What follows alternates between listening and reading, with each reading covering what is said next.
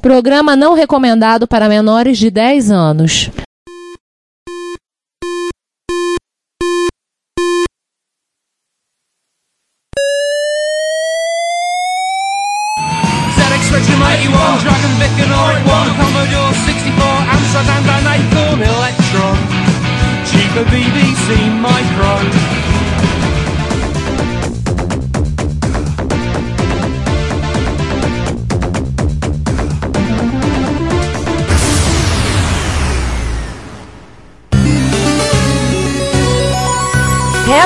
Retrocomputaria, porque velho é o seu PC.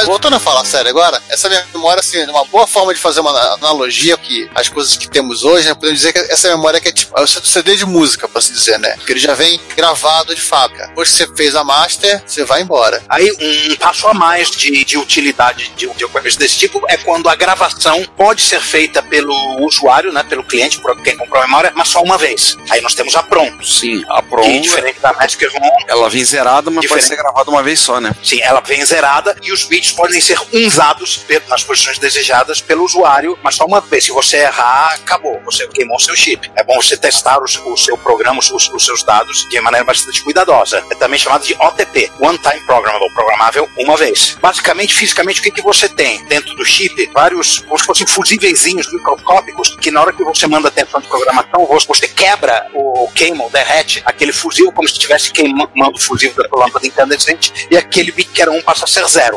Obviamente, é um processo destrutivo que não pode ser voltado. Aqueles fusíveis que não forem queimados continuam sendo bit 1. Ou ao contrário, ou ela vem com bit zeros que você unzeia, ou, ou vem com bit 1 que você zereia. É o mesmo. Fala direito, rapá. E seguindo a mesma história da analogia, né, é o CDR. Seria o CDR, exatamente. Você pode gravar suas músicas uma vez e se alguém troca seus waves de Queen por waves de sertanejo universitário enquanto você foi pegar um lanche, azar. Você vai ter que chegar e, e, e, gravar outro. Tá? Sou mal mesmo.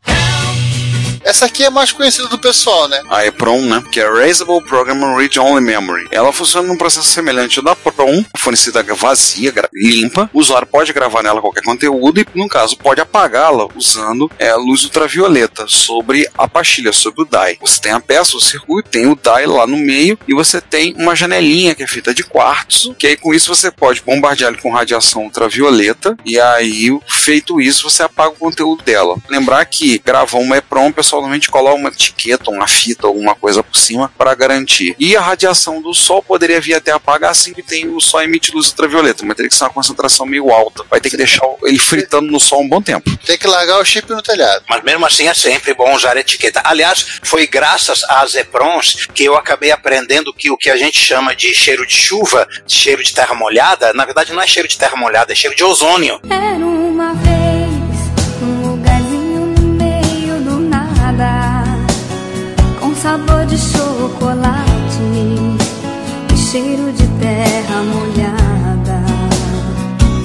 Sim, cheiro de ozônio, verdade. Eu tava lá no meu estágio, aprendendo a gravar EPROMs pro Collor, né, pro Coco. E tá, usamos, esta é uma lâmpada ultravioleta, vem numa caixa, pá, vamos apagar EPROM. Na hora que eu levantei a caixa com, com a lâmpada, depois do, das EPROMs já apagadas, senti aquele cheiro familiar, caramba, cheiro de terra molhada. Mas por que que esse cheiro? Porque as descargas elétricas no, no céu transformam as, as, moléculas de oxigênio em, em, moléculas de ozônio. E a lâmpadazinha ultravioleta que apaga EPROM faz a mesma coisa com o oxigênio que tá lá dentro do ar. Aí você levanta o seu apagador de EPROM, pá, cheiro de terra molhada. Retrocomputaria também é ciência. A gente tem que explicar tudo, Rogerinho. Olha, e só lembrando que alguns circuitos de EPROM, eles vêm sem a janelinha. Aí vira, vira uma PROM. É, a função disso é você ter uma forma de gravar só EPROM somente uma vez. Mas você pode apagar o conteúdo, né? Só que não com ultravioleta, mas sim com raio-x. Aí você tem que levar para fazer exame de radiografia junto com você. Ó, oh, meu computador pegou pneumonia, doutor. ah, boa. It's never lupus. Terminamos assim a nossa família das memórias não voláteis com a EPROM. Aí nós ficamos é, quase próximos do que vem a ser uma RAM, né? Porque os bits podem ser retornados ao seu estado inicial com um sinal elétrico. Só não é uma RAM porque o apagamento é muito lento. Não, e geralmente ele também é feito em todo o conteúdo. Você não pode, ou não podia, né, fazer um apagamento pontual. Eu falava em sala, né? Quando falava EEPROM, falava assim, ah, a memória não vai, mas você pode apagar, professor, sim, mas entenda que as memórias, as DRAM e SRAM, são memórias facilmente apagáveis. Quando você apaga, você pode apagar um bit dela, pode apagar uma unidade dela. Agora, você vai trabalhar com uma memória do tipo ROM, mesmo pode ser apagável, seja uma EEPROM ou posteriormente a flash, que é um tipo de EEPROM, para você apagar, você tem que apagar tudo. Dois, o processo de apagar isso, regravar, é lento. Não é um processo instantâneo, nanosegundos como nós temos. Tá? Ou, mas aquilo que eu tô falando, é, era assim, agora as coisas estão ficando diferentes. Aquilo que você, garotinho juvenil, chama de pendrive ou memória flash, nada mais é do que uma matriz de EEPROMs. Sim. É uma EEPROM que você não precisa apagar ela totalmente para sobrescrever os dados, né? Você não precisa zerar todo o conteúdo dela. Mas mesmo assim, o processo de gravação dela é mais lento do que uma memória RAM. Ah, sim, sim, sim. Agora, Porque tem gente que às vezes pergunta, professor, se o SSD é composto de memória ROM, memória desse formato, por que, que ele é mais lento que a memória RAM? Passo por esse tipo de pergunta em sala. De uma certa forma, dependendo da explicação, torna-se pertinente, né? Explicar dessa forma. Mas é por causa disso. Ainda é, mas ela é mais lenta, o processo né, é bem mais lento que o processo trabalhando com memória RAM. porém, mais rápido que o seu disco rígido, motivos óbvios. Ah, sim, sim, dúvida. físicos. Sem dúvida. que já deixa uma boa vantagem. Aliás, agora só pra falar, e eu acho que isso aqui, como é muito novo, eu acho que é só um off. E agora tem um M2 que é cinco vezes mais rápido que o SSD. Pera, É, peraí, tem uns- É rápido. O que eu conheço por M2 é aquele cartãozinho da Sony que é parecido com o, com o SD, mas não, não é. Não, existem alguns notebooks que tem um soquete para um SSD do tipo M2. É uma plaquinha pequenininha que você encaixa ali. O conector é diferente do conector do SATA, é um pouco diferente. E aí você encaixa ali. O meu notebook tem uma memória MM2, uma dessa M2 de 128 GB e ele tem com um HD de 1 placa-mãe tera. De desktop, assim. Ah, tem placa-mãe? Ah, eu já vi, já ouvi falar disso. Agora, por exemplo, e o meu notebook, ele veio com 128 GB de SSD M2 e um HD de 1 TB. Aí eu tirei o HD de 1 TB, botei num case para usar de backup e comprei um SSD e meti no lugar. Então meu notebook, por exemplo, tem dois SSDs dentro dele. E Um resolve M2 É um demônio, né? De velocidade. fica bem mais rápido e gasta menos bateria, né? Parte mecânica que ele tem é só as ventoinhas. Só vontade. É, e, e aí que você tem todos esses tipos de RAM, de ROM, etc., você começa a poder fazer algumas brincadeiras, né? No, no seu computador. Outras RAMs. Até que- criar uns tipos diferentes de RAM. Sim, que parecem, mas não são, né? Que nada mais são do que do, do que é, malabarismos que você pode fazer com, as, com a RAM e a ROM, né? Sim. Uma delas é a tal da Shadow RAM, que é o, é o seguinte: você tem uma ROM no seu computador, uma BIOS, o acesso a ela é um pouco mais lento que o acesso à RAM. Então o que, que você faz? Vo- Você copia o conteúdo da ROM para RAM, remapeia os endereços fazendo banco switching, pá, de repente as chamadas à sua BIOS, à sua ROM, ao seu firmware ficam mais rápidas. Primeiro que vocês faziam isso. Absurdamente mais rápidas. A galera do Coco 3 que eu diga, né? E você pode fazer isso de forma também poder fazer alterações no firmware. É o modo R800 de RAM do, do Turbo R. Basicamente o que ele faz. É, é o modo padrão do Coco 3, inclusive, né, Juan? Sim, mas não foi feito por rapidez, foi feito por necessidade, porque a Microsoft disse que não queria mais saber de fazer alterações e não permitiu eles fazer alterações. Então tudo bem, deixa a RAM do jeito que tá, aí traz pra RAM e, e, e altera na RAM. E, e vão postar vocês. Adorei. Do modo gambiarra master ativado. Com certeza. Isso aí pra mim é magia. E uma- um outro rádio já clássico também usa né, dois, né? Um que usa Shadow RAM, e que é, é rádio é clássico, é o PC, PC velho. Sim. Permitia que você jogasse a, a BIOS também para RAM, você perdia 64K ou 80K, não lembro o tamanho, nunca, nunca lembro o tamanho da BIOS do PC original. Algumas chegavam a 128. É, se tinha essa pequena perda, mas você tinha um ganho absurdo de velocidade, principalmente no acesso a vídeo. Cara, eu acho, eu acho que o PC usa isso até hoje. Não, usa e não usa. Você pode usar se estiver usando DOS, mas a maioria dos sistemas operacionais ele já não usa mais a BIOS. Ah, tá. Então é indiferente você usar Shadow RAM. E um outro que usa também é o próprio Amiga DOS. O Amiga DOS, se ele tem RAM, ele começa a colocar bibliotecas que estão na ROM do Amiga DOS em RAM. E com isso você tem uma considerável ganho de performance. Então, a biblioteca do da Intuition, que é a parte gráfica do Workbench. Outra coisa que a RAM pode se fingir, além de fingir ser ROM, é fingir ser disco. Você pega um pedaço da memória RAM e utiliza para criar uma unidade de disco virtual absurdamente mais rápida. Um absurdamente, muito mais absurdamente do que a Shadow RAM, que acesso a armazenamento magnético é uma coisa muito lenta. E, e era mais lenta ainda na época dos disquetes. Você falou, me lembrou, além do exemplo que já foi colocado em pauta, me lembrou da Mega RAM Disk da DDX.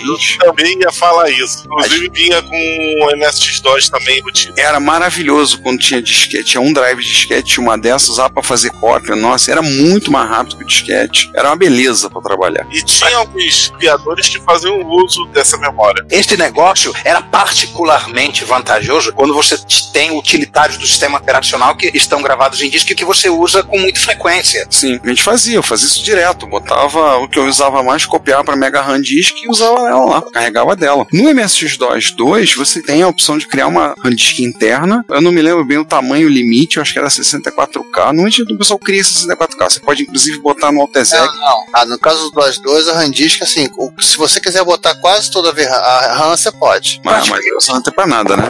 Eu diria que praticamente toda a arquitetura de microclássico no, no qual se usava armazenamento magnético de disquetes com alguma frequência tinha um softwarezinho de RAM disk. Apple II tinha, TRS Color tinha, os TRS-80 com aqueles sistemas operacionais TRS-2 e etc. também tinha. O Apple II GS, ele tem Randisk no firmware. Você pode entrar no, num painel de controle e você pode setar uma Randisk a partir dele. Sim, naquele setup dele em ROM. Uhum. Pelo pouco que eu mexi com o Yuma OS X65000 faz isso. Lembrar também que você tinha isso, a gente falou do, do MSX, né? Você tinha o comando, né? Call Mini, ele criava um drivezinho de 32K, eu nem lembrava desse comando. É específico do MS2. Você tinha o Amiga DOS, né? Ele usa uma RAM de tamanho dinâmico que, de acordo com a sua necessidade, quantidade de arquivo que você vai botando, ele vai crescendo ou vai diminuindo, né? Exatamente. Seguindo o conceito do TMPFS que o Linux também tem, um sistema de arquivo. Roda, cara. O amigo copiou o Linux. Na verdade, acho que o sistema de arquivo foi copiado do Amiga. Mas o conceito é muito interessante. Aí a gente vira o contrário. Tínhamos RAM fingindo ser disco, também podemos ter disco fingindo ser RAM.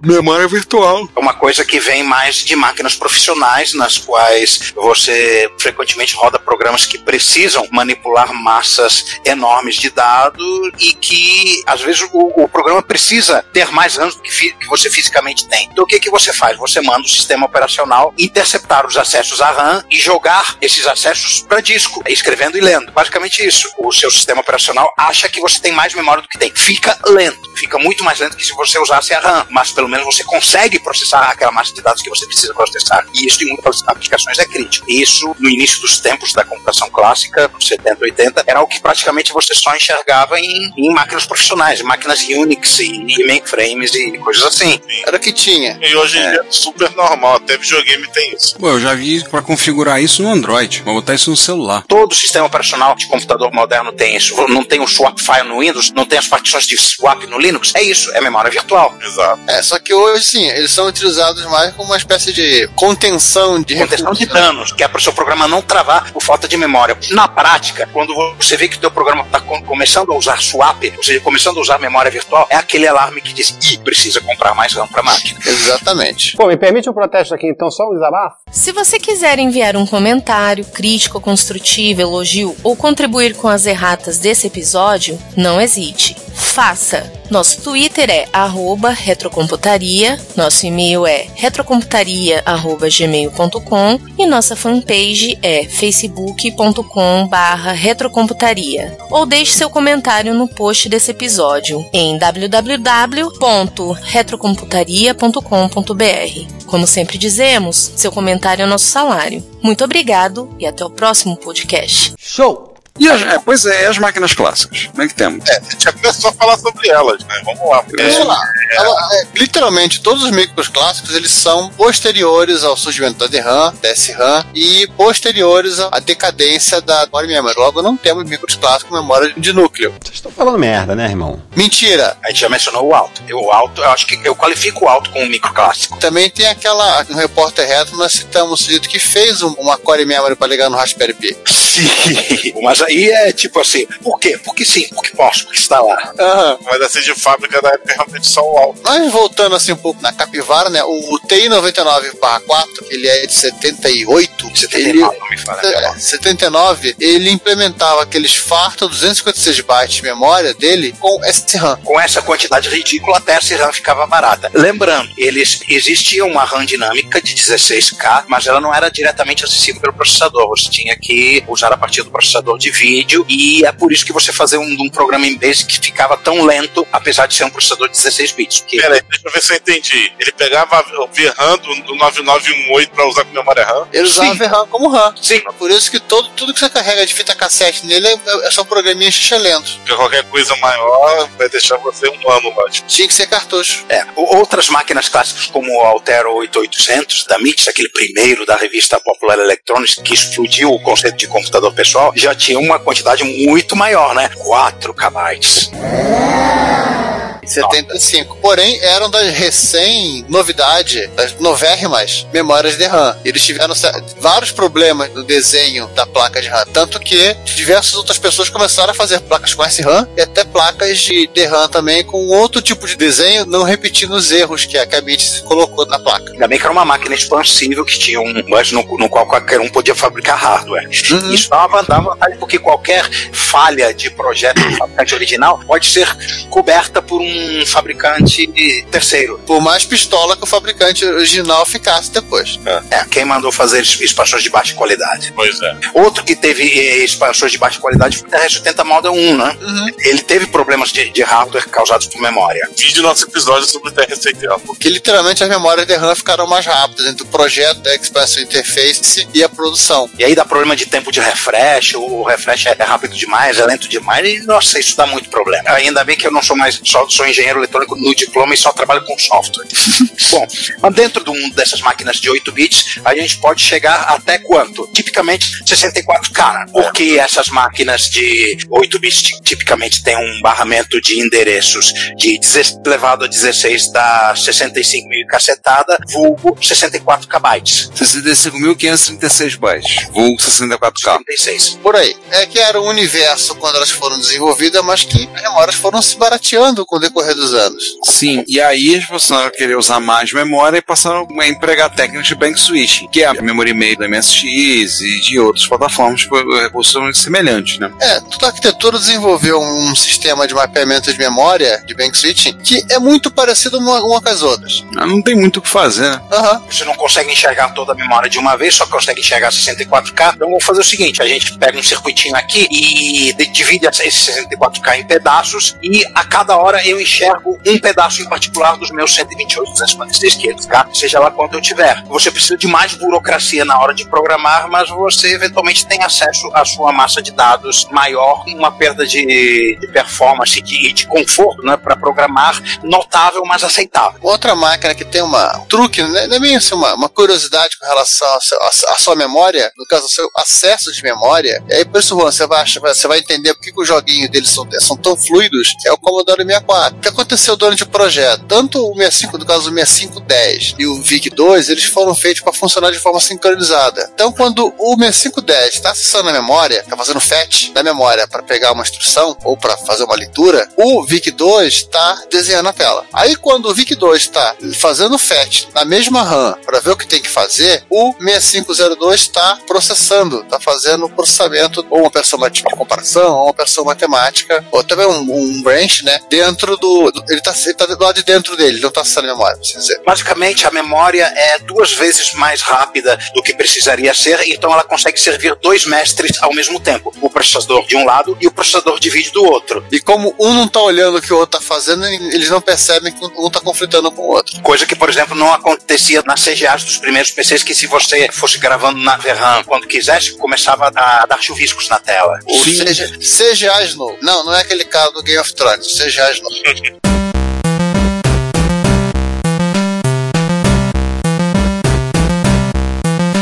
E não é o único microclássico que tem essa, essa mumunha da RAM ser mais rápida e, e ser acessado pelos dois alternados. Spectrum também, né? É, mas no Spectrum, assim, devido à simplicidade do, do projeto, é problema do programador saber que hora que ele tem que mexer na VRAM. O que, na verdade, não, não acontece muito bem. Se você, se for observar o Jetpack, Jetpack é da Ultimate Play the Game, eu acho. É, da Ultimate e também conhecido hoje em dia como Rare. Aham. Então, e um dos jogos que eu lembro de cabeça é que tem aqueles famosos chuviscos na tela. E justamente, É isso. é, justamente quando o Z80 e a Lula se debatiam para essa mesma direção de memória de vídeo. Perdão, você estava falando de 1080, você estava falando de PC. Não, não é a mesma, mesmíssima coisa. Eu me lembro que no final da vida comercial das máquinas padrão XT, começou a haver interfaces CGA que não tinham isso, que você podia gravar à vontade na memória de vídeo que não tinha chuvisco. Eu acho que tinha, eram memórias de vídeo mais rápidas. Eu lembro disso também.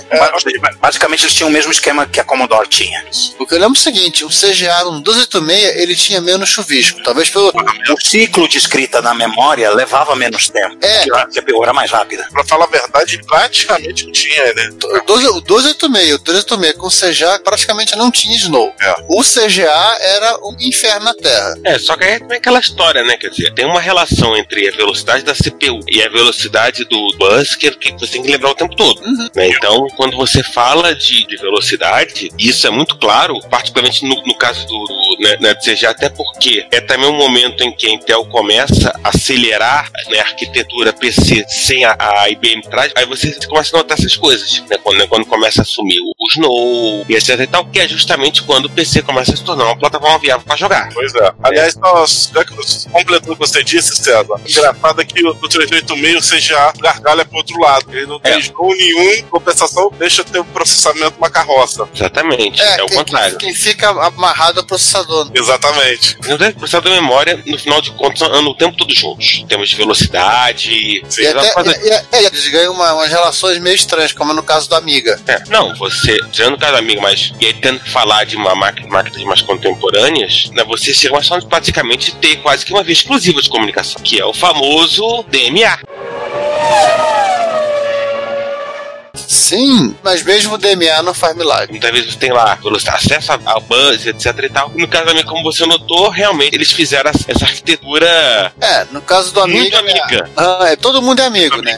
Ou seja, um pedaço da mem- memória da RAM né, é chamado de chip RAM, que é a tal da memória que todo chipset acessa, todo compartilha. E que, claro, você tem. Eu acho que nessa memória, hein, João, quem menos tem prioridade é o processador. Sim, e a Fast é o contrário. Não, a Fast não é o não, contrário. é, não é nem o contrário. O processador tem todo o domínio. É, o chipset nem sabe que ela existe. Onde dá para se concluir que na Fast RAM você deve colocar as rotinas mais básicas do sistema operacional, né? Sim, o código do teu jogo. E você pode até fazer as operações matemáticas de. eh, opções lógicas, né? Pra fazer o desenho dos personagens, de só jogar na, na memória de vídeo. O kernel. E por aí vai. Outro que também tem uma. Até o mesmo nome, Fast RAM, é o Apple II GS. Slow RAM e Fast RAM. Você tá vendo tem no Mac? Não, a Slow RAM do GS, ela corresponde a exatamente os primeiros 128K de memória RAM da máquina, que é compartilhada entre o, o 65800 65C816 e o, eu acho que é o, o chip, eu nunca lembro o nome do chip que faz o, que é um Apple II on a chip, que é o 11. emulação, compatibilidade, tudo tem que rodar na mesma velocidade. É, aí- Delivery de memória tem que ser os mesmos, tudo Aí, aquilo. para que isso aconteça, então, essa memória roda 1 MHz. Fim da história. É a chamada de Slow RAM. A Fast RAM é tudo a partir de 128 para cima. A Atari 70 também não tinha umas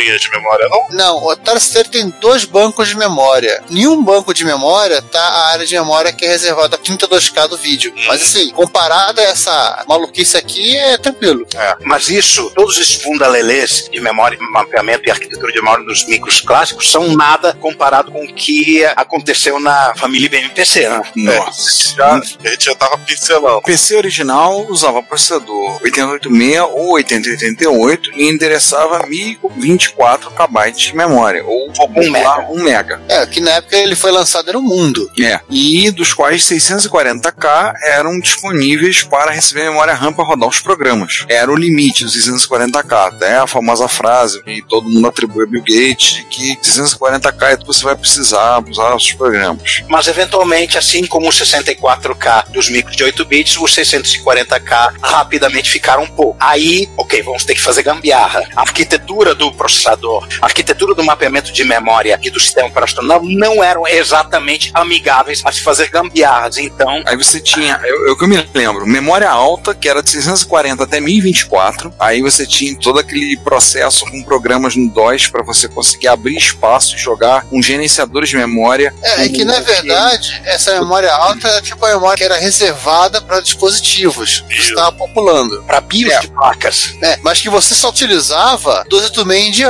porque para um XT acabava em 640. Pois é, aí você tinha dessa Ah, não, memória não. Hum. Então você tinha, você tinha um rádio. 768, não tinha. É, é o que eu lembrei agora. Você tinha algumas placas que permitiam colocar até 768, 704K, eu acho. Mas aí você ficava limitado a, a rodar CGA, mono barra Hércules. Se você botasse uma Ego ou VGA, já destramelhava tudo, ou então voltava o limite 640K. É, porque essa tua expansão de memória era gambiarra. Aí você tinha, como eu falei, a memória alta, isso é a memória dispositiva até 1 mega, depois tinha a memória estendida, que aí você podia transformá-la em memória expandida. Memória eu expandida era, um- era, um bank switch. Memória expandida era um bank switching. Você não, não, a expandida era a Lean, a Lotus Intel Microsoft. Lean EMS, o EMS é a padronização do Lean. Começou com Ah. o Lean, depois virou EMS e virou Lean barra EMS, que é simplesmente aquele bank switch de 64K na área de BIOS. É uma Mega RAM. E o XMS é a evolução do EMS, não é? Não, é o que você fala. Não, não, XMS é a memória estendida. Aí É você, é você- você entrar e sair, e ir pro modo protegido e voltar no modo real depois de ter acessado a memória já acima de um mega já no modo protegido 286. E no 286 era uma violência, porque você era obrigado a resetar o seu processador a cada ciclo. É, que- que- que- no. Inclusive foi um comentário do Gates que disse que o 286 era um chip brain dead. O engenheiro que achou que não era necessário voltar do modo protegido pro modo real quando projetou o processador 286, cara, esse, esse cara vai ter. Parabéns. Ele vai ter tratamento especial pelo demo quando chegar lá embaixo. Isso aqui já. A 4 bits, né? Vem cá, e tu, e tu acha que ele fez isso a, a mão de quem? Oh, yeah. Aí você não tinha a questão do gate A, tinha coisas como o buraco, memory hole, gate A20, que aliás até há pouquíssimo tempo nas BIOS de algumas placas você vinha mexer nessa opção do o gate meu- A20. O Memory Hole ainda estava disponível em BIOS no- nova, mesmo não tendo mais nenhum slot ISA no PC. Eu vi o memory hole em algumas BIOS não tão novas, Ah, não ah dizer máquinas é uma daquelas bios que o cara só sai entulhando coisa e te colar. Vou dizer BIOS de máquina com 10 anos atrás. Não, essa história do Gate A20, cara, é, é o cúmulo do desespero. Você utiliza a parte do chip controlador de teclado para manipular uma das vias de endereço do PC para conseguir ganhar mais 64K para o seu sistema operacional residir lá. E isso, esse problema do Gate A20, ele surge por conta. a- alegavam de aplicações que vieram do CPM e que tinham sido portadas para o DOS. Durante muitos anos colocaram a culpa disso no Hotstar. Ai, Mas parece que descobriram que a a culpa não era do Hotstar. E essa festa começou a acabar quando saiu o 386, né? Que tem mais. Mas demorou, mas demorou, porque já eu vi um ecossistema gigantesco de aplicações de MS-DOS funcionando Ah, em que dependiam de, to- de todas as gambiarras. É, o que aconteceu na prática foi que o pessoal teve que migrar para aplicações no 386. É. E isso significava desde o XMS. Isso significava Doom ou Windows, tá bom. É, na prática, Doom ou Windows. Ou no caso, Doom e Windows, dependendo aí da. Pior que o Giovanni mandou agora real, cara. Era o que fazia, era o que movia. Ou era uma Doom ou demônio, ou Windows era fizeram uma de gente migrar para 386. Não, não Era, mandou- era matar o demônio e abraçar ele. Não, ele não mandou a real, mandou a protegida. A real era onde estava acontecendo o problema. Fala direito, rapá. Modo real. Apesar que até em o modo DOS o 386 era interessante, porque rodava melhor o Doom. Quer dizer, rodava Não. decentemente o Não, não, ro- não, assim, porque na verdade o Doom acabava não apenas aproveitando a velocidade do chip, Sim. mas também o fato de que, né, o próprio DOS Force W rodava bem melhor. Né? Sim. Porque o XMS era usável mesmo. Dois, Você não precisava era um resetar. não- GW, né? 24. É, Dos 4W. Dois, Eu só quatro, quero- quatro. porque no final de contas o 386 era o chip do 286 deveria ter sido e a, e a Intel É, tomate, né, fez a cagada.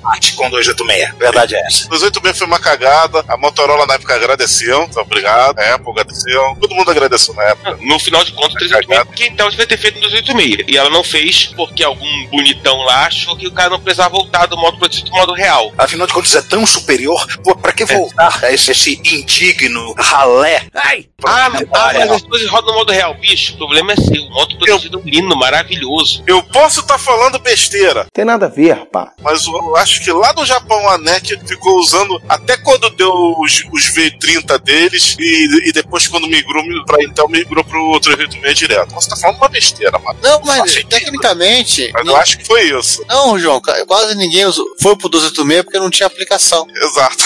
Só, só iam pro 286 pra ter performance. Muita Ah, gente, uma coisa gente pulou, né? Pulou direto do XT pro. Ah, 386. Pulou direto do XT pro não faz sentido. Você, assim, pra você aproveitar a performance do 2000, ter um sistema operacional Você tinha É que rodar o S2. que rodasse em modo protegido. O S2.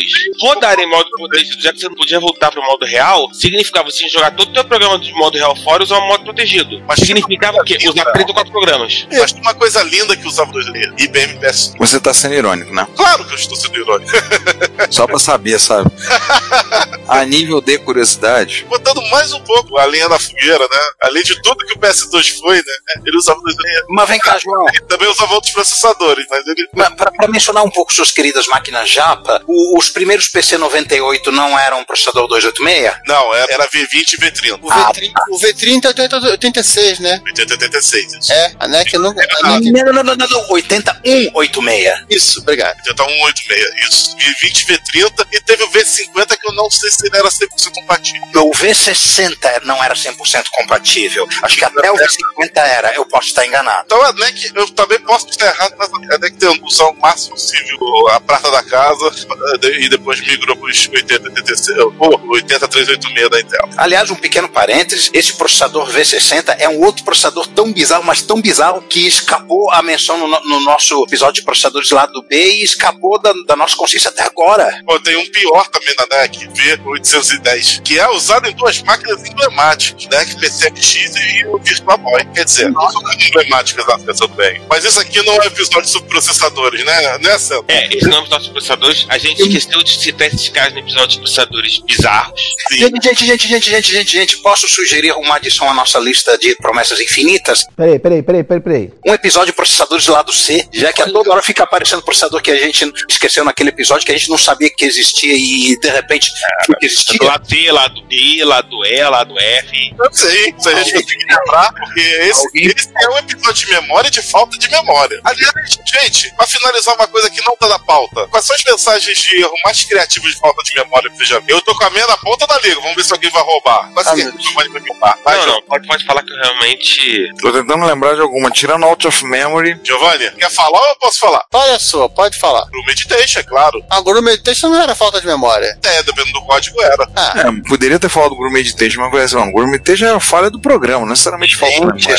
Sabe o que, que eu lembrei agora? Do famoso erro de paridade. Isso aí. Ah, boa. Famoso erro de paridade. Porque para fazer um banco de memória, você usava não oito chips de DRAM, mas nove. E um fazia o checksum dos outros oito. E o número de bit 0 ou de bits 1 um não fosse aquilo que, que o circuito esperava, a sua máquina travava. Era, foi o precursor da tela azul. Você achava que XT não tinha tela azul? Achou errado, otário. não tinha essa tela verde. Ah, eu me lembrei de, uma, de um jogo que eu não me lembro qual é o jogo, mas vai entrar pra história. Out of Memory. Insira mais memória e tecle alt. Não, isso é de um demo. É um demo de MSX do pessoal. Ah, então foi zoeira. É um demo de MSX, eu não lembro agora. É aquele. Hein, Ricardo? Tem uma fa- É do Michi. Ele tem uma fase de descompressão de dados que ele, quando vai verificar a memória, ele dá uma pausa. Não é um mega demo. É o Swiss Demo, se eu É não o me engano. E aí tem uma parte que ele fez o Ray Tracing, aí ele faz Ray coisa- Tracing? Ele- Você disse Ray Tracing? Você falou em pipoca. Eu disse Ray Tracing. Ele gerou o Ray Tracing no MSX, levou uma eternidade, salvou a informação das imagens, aí ele descomprime para poder botar e executar. Tanto que deu uma cena que é modelado uma, uma pia, tem uma torneira e pingando uma gota d'água na água. Bem esquisito. A gota parece uma esfera, não é o formato de uma gota, não há uma população de superfície. mas- Por um momento você falou pi, achei que você estivesse falando do chip de I.O. do TRS Color. Deixa pra lá. Não. Não. É mais um problema de memória da minha parte. Segue. Mas eu acho que não é isso não, Giovanni. Eu tenho quase certeza que isso aí foi de PC, dava essa mensagem de erro. Mais alguma mensagem de erro criativa? Não, não. Tem uma boa legal que sim. Ei, César, Eu. todo esse nosso papo introdutório que você fala de memória de PC, tem um link aí que a gente pode utilizar como referência. Tem. Então, vai- vale a pena botar esse cara no show notes. Esse xtoff.info? É, o Xtoff. O cara fez um trabalhinho de bem bacana. Nossa, agora me deu um flashback. Me deu um flashback. Um só, outro flashback de quando quando eu tava na LZ de- desenvolvendo o plano do MS-DOS, a gente fez engenharia reversa de como funciona a alocação de memória dentro do, do MS-DOS. Nossa, que coisa bizarra. Funções não documentadas e e o caramba. Aliás, sabe como é que esse cara chama o 286? Brain Dead Chip. Não, não, não. Essa foi uma frase do Bill Gates. Ah, do Bill Gates. Bill Gates que falou que o 286 era um Brain Brain Dead Chip. Nota mental que falta de memória, parte 2 pra mim. Aham. Pula essa porra. Vamos puxar um quadro aqui. Se você quer ouvir esse podcast ou outros episódios a partir do YouTube, nós temos um canal www.youtube.com.retrocomputaria. Lá temos os episódios colocados e temos também playlists separadas para os episódios do Retro Computaria, Retro Hits, Retro Besteiras, Repórter Retro. Eventualmente, alguns vídeos estarão sendo colocados lá. Como vocês sabem, nós somos melhores em áudio do que vídeo, mas vídeos relacionados a eventos de retrocomputação e outros assuntos relacionados estarão disponíveis no nosso canal. Não deixe de assinar, não deixe de ouvir o Retrocomputaria e pedimos, compartilhe, conversa com seus amigos, apresente o podcast. Obrigado. Tá encerrando o programa. E, gente, vamos encerrar o episódio antes que a nossa memória se esvaia. E aí a gente esquece de acabar. Aham. A gente já tá esquecendo de acabar o A episódio. gente já tá precisando de refresh, né? Cara, já precisava. Alguém aperte F5 rápido. Nossa. Tá, tá, vamos encerrar por aqui, né? Acabou, né? Tá bom, né? Bom, obrigado a todos vocês por se lembrarem de nos escutarem e de sintonizar para esta nova décima temporada do Reto Computaria. Giovanni, você se lembra de qual vai ser o, o assunto do nosso próximo episódio ou deu problema de memória no gerador de pautas? Eu até me recordava, mas eu olvidei. Caraca, peraí. Ninguém botou um gerador de pautas dessa vez, cara. Esqueceram. Ah lá, tá tudo vazio, ó. Olha lá a mesinha lá vazia. Tudo nenhum. Quem Porra, esqueceu do meu computador? quem era o cara que eu esqueci que ia fazer isso? Não lembro. Cara, Não lembro, não. Eu esque- eu esqueci até que computador ia rodar. Acho que era no TI-99 4A. Ah, tá. É, a gente usava uma máquina com núcleo de ferrite, esqueceu? Hum, sim. Cara, aliás, é uma das coisas que eu esqueci de trazer a máquina também. Mas amanhã, sem falta, eu pego a máquina, trago pra cá pra gente rodar o tirador de pau. Não esquece não. Vou, vou esquecer não, vou esquecer não. Já, já não tem papel aqui pra não esquecer. Pois é, dispositivo de armazenamento de massa. Folha de papel. Tem um outro dispositivo que a gente não falou nesse episódio de armazenamento cerebral. Famosa. Como é que é? Não! Barbante amarrado no dedo. Isso! Não, falamos, a linha de retardo. É, quase um barbante amarrado. Mas infelizmente, esse não é um podcast sobre barbante amarrado no dedo. E eu me esquecia e amarrava nos dois dedos. Eu ficava igual um palhaço. É, tecnicamente é uma linha de retardo, né? É uma linha que você amarra no dedo pra você não ser um retardado. Mas se amarrar nos dois dedos, fica mais retardado. Mas acabou o programa já, então não vai dar tempo de falar. Não, chega, chega, chega, Chega, gente. gente, acabou. Tchau. Chega, chega, chega. Gente, essa história, a gente volta daqui a, sei lá, duas semanas. Se não uma semana, sei lá, já perdi a conta também, já esqueci quando é que a gente bota esse episódio no ar. A gente volta um dia desses aí. Que boa memória. Enfim, a vida é isso aí. Acompanhe a Retrocomputaria, assine a newsletter. A gente tá aí, Retrocomputaria 1010. Isso, a newsletter, eu esqueci da newsletter. Agora temos uma newsletter. Agora a gente tem uma newsletter. Mas tu sabe qual é o endereço? Eu esqueci qual é o endereço. Cara, eu esqueci, mas eu vou lembrar e vou colocar aí. Enfim, vai plugar aí post. Alguém Lembra? Quem vai que faz isso hoje em dia? Não lembra nada, rapaz. Cara, alguém tem que tomar fosfosol nesse episódio. Alguém lembrou de comprar fosfosol? Não. Ah, caraca. Chega, chega, chega, chega, chega, chega. Acabou A única coisa que tem dia nesse episódio são realmente as piadas infames. Olha, isso aí ninguém esquece. É isso que o nosso quer ouvir. Ninguém esquece disso. Ninguém esquece disso. Mas, galera, valeu, muito obrigado aí, Mundo. Antes eu tenho que despedir de vocês, antes que eu esqueça. Senão, aí ferrou. Então é isso aí. Bom dia, boa tarde, boa noite. E fui. Não sei pra onde, mas eu tchau. Pessoal, eu tinha que falar alguma coisa agora, mas eu não tô lembrando, tá? Então, vou nessa. Até mais, até o próximo episódio. Tchau. O que, o que que falava mesmo? Dá tchau e pronto. Ah, tudo bem. Depois eu lembro. Tchau. Tchau, Juan. Ah, sim, já- eu também esqueci de me despedir. Tchau, fui. Acabou o programa, acabou o programa. E o Giovanni? Tu esqueceu de Giovanni, cara. Dele falar tchau. Não, você, você esqueceu que o Giovanni já se despediu. Caraca, é mesmo. tio. Fui. Isso vai ficar recursivo pra gente. Chega, chega. Acabou, acabou, acabou, acabou. Fecha a gravação, fecha o episódio. Chega. Chega. Bom, aqui é o Júlio Neves, nós estamos encerrando aqui o, o Retrocomputaria e eu gostaria de saber uma coisa para finalizar. Foi bom para mim, foi bom para você também?